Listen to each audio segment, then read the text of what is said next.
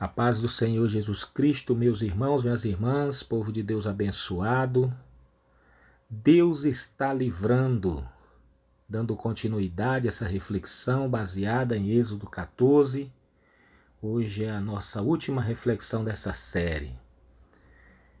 É interessante a maneira com que os acontecimentos se desenrolaram nessa narrativa bíblica em Êxodo 14 e o contexto geral. O povo deveria ter coragem, firmeza e calar-se para observar o Senhor trabalhar. Entretanto, por mínima que fosse a parte do povo, eles também teriam um agir. O versículo 15 está escrito assim: Disse o Senhor a Moisés: Por que clamas a mim? Dize aos filhos de Israel que marchem. A hora de o povo agir, enfim, havia chegado. Mas por que exatamente antes de o povo agir foi-lhe dito que se calasse? Aqui as coisas começaram a fazer muito sentido, irmãos. Existe um tempo certo de agir.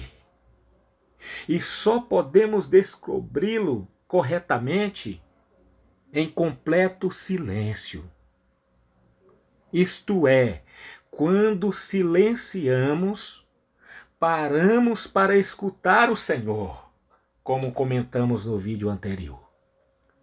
Foi assim que Deus agiu aqui. Primeiro o povo se aquietou depois, na hora certa, ele comissionou o povo à ação. Eles não precisariam lutar. A ordem era tão somente marchar. Mas note um detalhe aqui muito interessante e curioso dessa ordem de Deus. Por que clamas a mim? Diz o texto. Não é curiosa mesma essa pergunta de Deus? O certo não era o povo clamar mesmo? Podemos aprender algo importante aqui. A oração é uma prática devocional. A oração é uma prática vital para a vida do cristão, de todo cristão. Todavia, orar apenas em algumas ocasiões não é o suficiente. Este era o caso aqui. A finalidade principal da vida cristã é glorificar a Deus através da nossa vida. A oração é um dos meios para alcançar esse fim. Ela não é tudo. Ela não é o fim. Quando transformamos a oração na finalidade da vida cristã e não agimos, falhamos, meus irmãos. Por exemplo, orar para Deus resgatar os perdidos é necessário. Sim ou não? Sim. Mas só orar para Deus resgatar os perdidos é suficiente? Resposta: não. É preciso agir. A igreja tem de aprender a equilibrar oração e ação. E isso é isso que Deus quer que Moisés veja. Por que clamas a mim? Diga ao povo que marche. O momento era de agir. O povo veria o livramento de Deus se tivesse fé suficiente para clamar, para confiar que Deus faria o restante. O povo deveria apresentar atitude, ação, prática. Em algumas ocasiões na vida cristã, para vermos o livramento de Deus, para transformar impossibilidade em possibilidades, Precisamos de atitude, meus irmãos. Quem fez o milagre todo foi Deus. Nada do que foi feito dependeu do povo. A eles coube apenas seguir avante, confiando que Deus faria tudo. O mar era grande, era ou não era? O mar era grande. Mas o Senhor diz: avante. A barreira era intransponível. Sim, mas o Senhor diz: avante. Deus estava do lado do povo. Ao povo cabia acreditar e caminhar. Mas marchar? Como? Alguém poderia questionar. Sim ou não?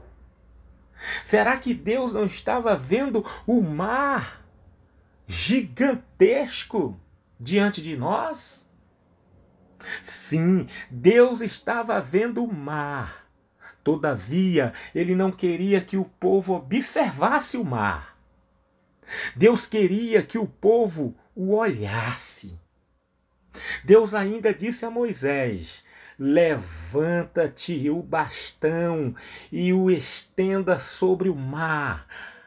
A água se dividirá e os israelitas poderão passar em terra seca pelo meio do mar. Versículo 16 do capítulo 14. Veja que todas as ordens de Deus exigem ação, tanto da parte do povo quanto da parte de Moisés. Os dois agiram em conformidade com a vontade de Deus. Moisés estendeu a mão sobre o mar e o Senhor Todo-Poderoso, por um forte vento oriental que soprou toda aquela noite, fez retirar-se o mar, que se tornou terra seca, e as águas foram divididas. Versículo 21. Moisés obedeceu e Deus fez o milagre. Glórias a Deus.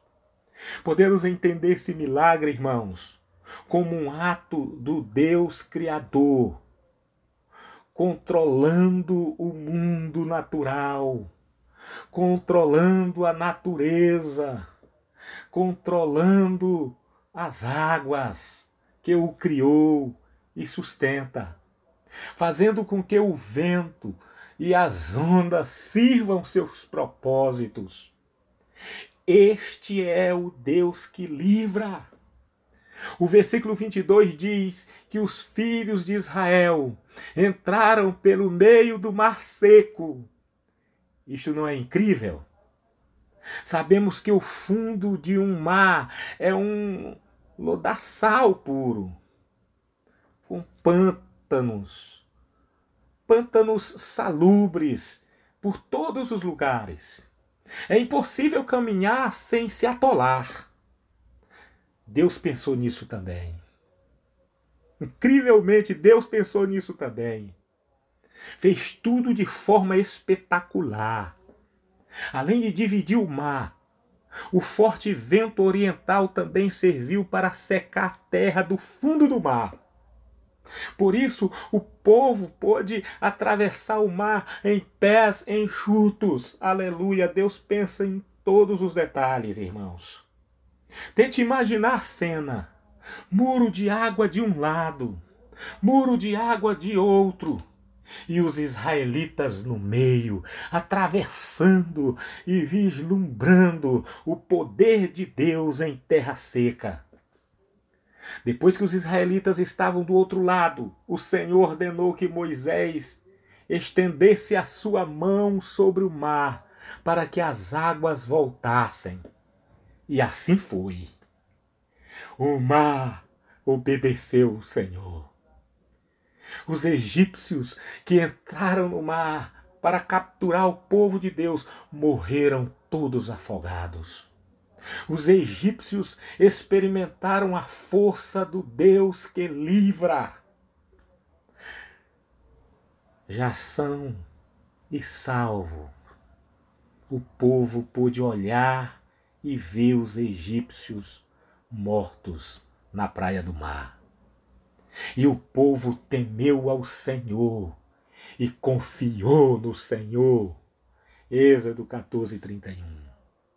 Irmãos e irmãs, a arrogância e a prepotência de Faraó afundaram junto com os exércitos egípcios.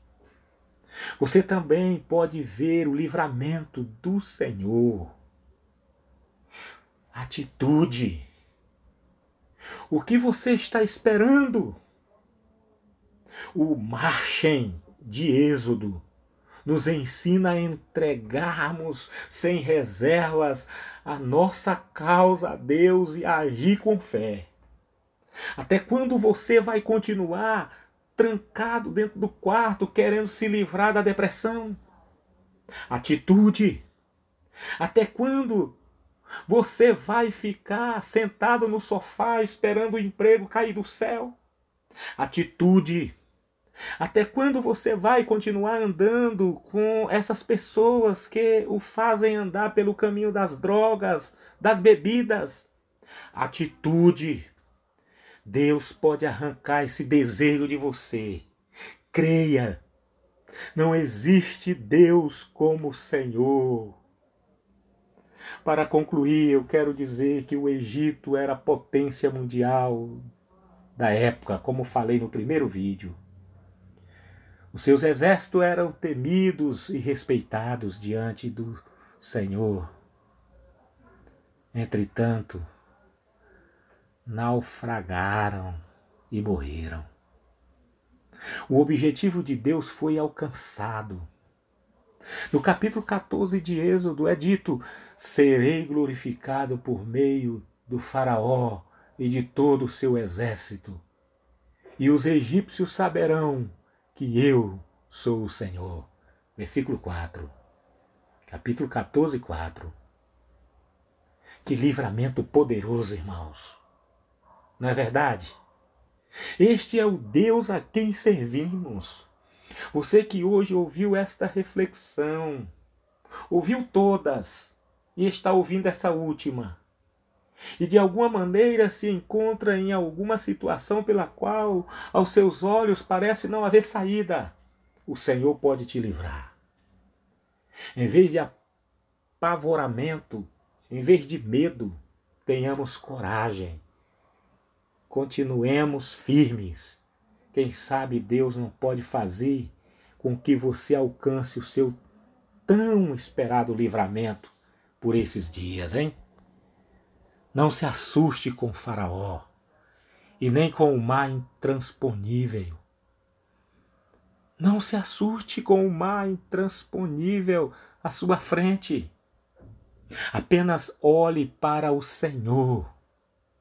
Parafraseando aqui o versículo 30 e 31 do, do capítulo 14, em, em forma de oração, pedimos para concluir. Tomara que nesse dia o Senhor nos livre das mãos dos nossos inimigos e nos vejamos a grande obra que o Senhor pode realizar entre nós, de modo que temamos e creiamos nele. É essa minha oração para concluir. Tomara que neste dia o Senhor nos livre das mãos dos nossos inimigos e que vejamos a grande obra que o Senhor pode realizar entre nós, de modo que temamos e criamos nele. Que Cristo te abençoe, meu irmão. Que Cristo te abençoe, minha irmã. É a minha oração em nome de Jesus.